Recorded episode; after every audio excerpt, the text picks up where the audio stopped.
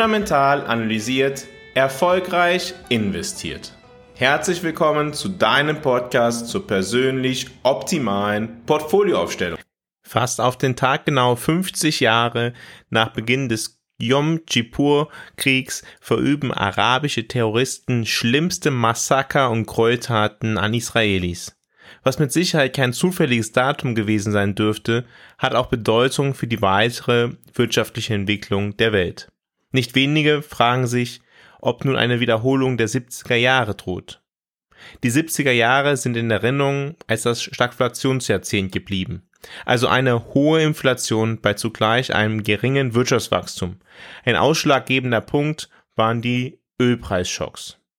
Wir blicken heute auf den Verlauf der 70er Jahre in Verbindung mit dem Krieg zwischen Israel und den Arabern sowie den Ölpreisschocks, fragen uns, ob die Situation vergleichbar ist und was das für unsere Geldanlage bedeutet. Blicken wir zunächst auf die 70er Jahre. Diese begannen mit wirtschaftlichen Unsicherheiten aufgrund des Kalten Krieges und des anhaltenden Konfliktes zwischen Israel und den arabischen Ländern. Die Ölpreise waren relativ stabil und die Weltwirtschaft zeigte ein moderates Wachstum. Fast genau vor 50 Jahren begann der Jom Kippur-Krieg zwischen Israel und den arabischen Ländern, hauptsächlich Ägypten und Syrien. Dieser Konflikt führte zu einer bedeutenden Verschärfung der wirtschaftlichen Situation. Arabische Ölförderländer beschlossen, die Öllieferungen in die westlichen Länder zu reduzieren und ein Ölembargo zu verhängen, um politischen Druck auf die USA und andere Unterstützer Israels auszuüben. Die Auswirkungen des Ölembargos waren verheerend.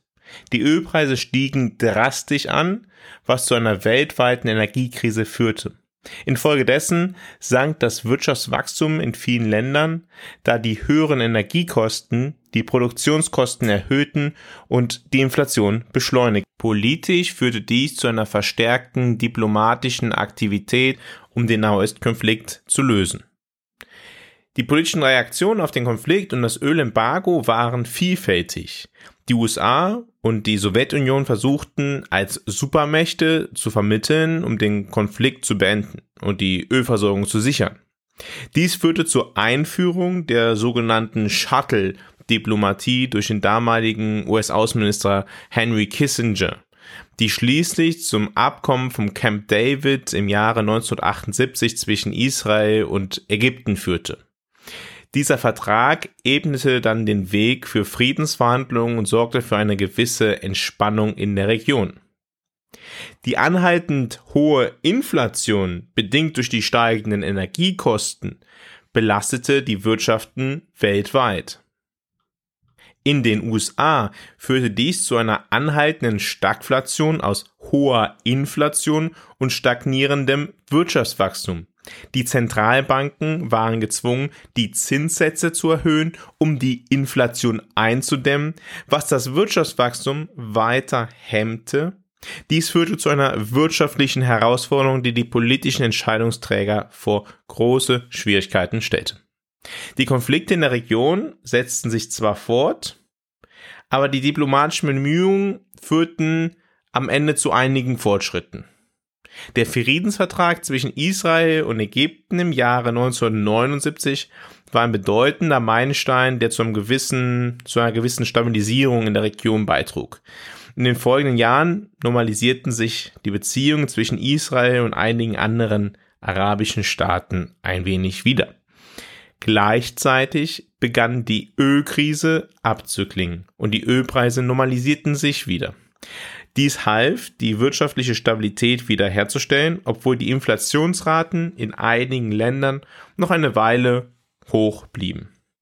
Insgesamt waren die 1970er Jahre eine turbulente Zeit, geprägt von einem Konflikt, der nicht nur die politische, sondern auch die wirtschaftliche Landkarte weltweit beeinflusste. Die politischen Reaktionen und die diplomatischen Bemühungen spielten eine entscheidende Rolle bei der Bewältigung dieser Herausforderungen und der Wiederherstellung der wirtschaftlichen Stabilität. Nun schauen wir auch auf die aktuelle Situation im Vergleich. Der Angriff der Hamas stellt eine wesentliche Veränderung für den Staat Israel dar. Das erste Mal seit dem Jom Kippur-Krieg befindet Israel sich offiziell wieder im Krieg.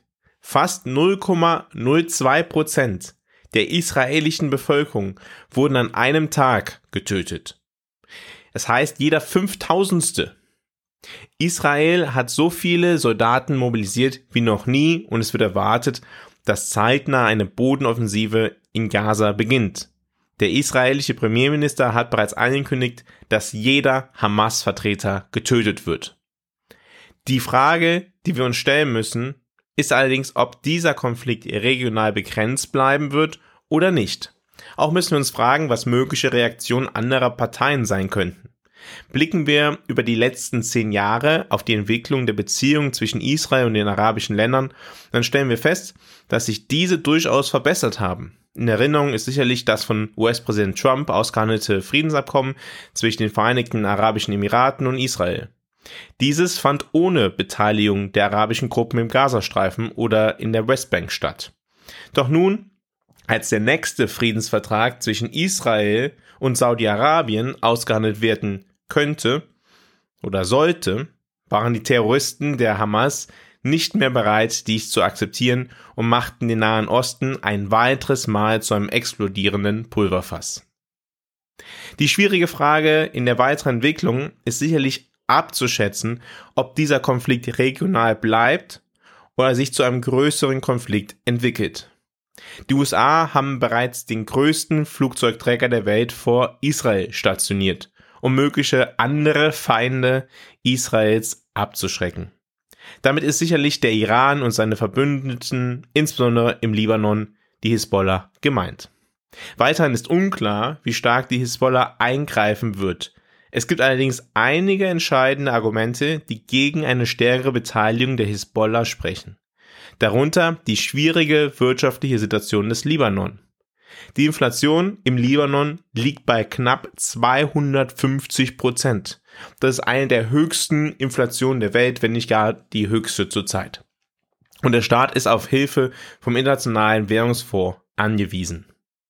Sollte sich der Konflikt ausweiten, dann wird es wohl keine Hilfe des Internationalen Währungsfonds geben. Daher wird es innerlibanesischen Druck auf die Hisbollah geben. Ob der ausreichen wird, ist jedoch eine andere Frage. Ebenso ist die starke Warnung der USA an den Iran Grund genug anzunehmen, dass der Iran ebenso wenig an einer jetzigen Eskalation des Konfliktes interessiert ist. In dieser Woche, und gesteht es mir zu, die aktuellen Ereignisse passieren so schnell, dass ich gegebenenfalls, wenn der Podcast jetzt online ist, schon zu alt bin oder die Informationen veraltet sind. Aber in dieser Woche hat es das erste Gespräch zwischen den Staatsführungen des Irans und Saudi-Arabiens überhaupt gegeben. Es wurde eine gemeinsame islamische Antwort diskutiert. Man muss dazu wissen, der Iran und Saudi-Arabien sind ideologisch verschiedene muslimische Gruppen, Schiiten, Sunniten und haben ja in verschiedenen Bereichen unterschiedliche Interessen, was vorsichtig formuliert ist, wenn nicht gar kriegerische Auseinandersetzungen in anderen Staaten. Es scheint allerdings so, dass diese Aktionen, diese Gespräche, demonstrativen Gespräche viel stärker nach außen wirken sollen, als wirklich ernst gemeint sind insbesondere von Seiten des saudischen Könighauses. Dieses steht in Konkurrenz zur Muslimbruderschaft, die sich in Form der Hamas verkörpert. Das heißt, auch da müssen wir einmal verstehen, die Hamas ist eher eine sunnitische Terrorgruppe. Die saudische Königshaus ist ebenso sunnitisch, doch jedoch gibt es auch zwischen diesen Gruppen unterschiedliche ja, Ausrichtungen. Der Iran ist schiitisch, die Hisbollah ist schiitisch, aber der Iran unterstützt auch zu gewissen Teilen die Hamas. Bleibt zuletzt Israel selbst. Der angegriffene Staat hatte alle Hände voll zu tun, sein eigenes Staatsterritorium an der Grenze zum Gazastreifen zurückzuerobern. Die Konzentration richtet sich auf den Gazastreifen. Es scheint seitens Israel wenig Interesse an einer Ausweitung des Konfliktes auf den Libanon zu geben. Die Armee muss zunächst einmal verlorenes Vertrauen zurückgewinnen. Auch droht eine Überlastung des Verteidigungssystems Iron Dome, wenn die über 100.000 Raketen aus dem Libanon auf Israel gerichtet werden würden. Auch wenn der Iran Hamas und Hisbollah jeweils unterstützt, sind beide Terrorgruppen unterschiedlicher Natur und haben unterschiedliche Interessen. Ein wesentlicher Eingriff der Hisbollah in den Konflikt wäre allerdings eine gewaltige Eskalation. Israel hat in dieser Woche in Syrien die Flughäfen angegriffen, von denen vermutet wird, dass über sie der Iran die Terrororganisation mit Waffen beliefert. Hierbei ist die Frage, ob Syrien militärisch darauf reagieren wird oder kann. Es bleibt also absolut abzuwarten, ob sich das Szenario eines größeren Krieges verwirklicht. Es gibt Argumente dafür und Argumente dagegen. Der Nahe Osten, insbesondere die arabischen Länder, sind für die Versorgung mit Gas und Öl von vielen Teilen der Welt verantwortlich und wesentlich. Man denkt zurück an den Jom Kippur-Krieg und dann fragt man sich, ja, was könnte die Reaktion der arabischen Welt jetzt sein? Eine Meldung, dass Katar mit dem Stopp der Gaslieferung droht, erzeugt in dieser Woche schon einmal Unsicherheit. Unterschiedliche Interessensgruppen innerhalb der arabischen Welt dürften allerdings eine gemeinsame arabische Antwort erschweren. Ein Embargo wie 1973 gegenüber westlichen Ländern sehe ich noch in weiter Ferne. Jedoch müssen wir auch hierzu abwarten, wie die Situation sich weiterentwickelt. Gas und Öl sind weiterhin für die Weltwirtschaft die Quelle des Wirtschaftswachstums. Weitere Reduzierungen des Angebots können in Rezessionen oder bei nicht beschränkender Geldpolitik in Stagflation münden, die ein schwieriges Umfeld darstellen. Auch regional bedarf es dazu in der Analyse Unterscheidungen. Was wir uns natürlich immer fragen müssen, ist, was bedeutet das für unsere Geldanlage? Ob der Krieg im Nahen Osten nun zu einer Wiederholung der 70er Jahre wird, ist wohl noch zu früh, um diese Frage zu beantworten. Wir müssen allerdings die Risiken in unserer taktischen Allokation, wenn wir eine taktische Allokation ja vornehmen, angemessen bewerten, um dann Ableitung daraus zu ziehen.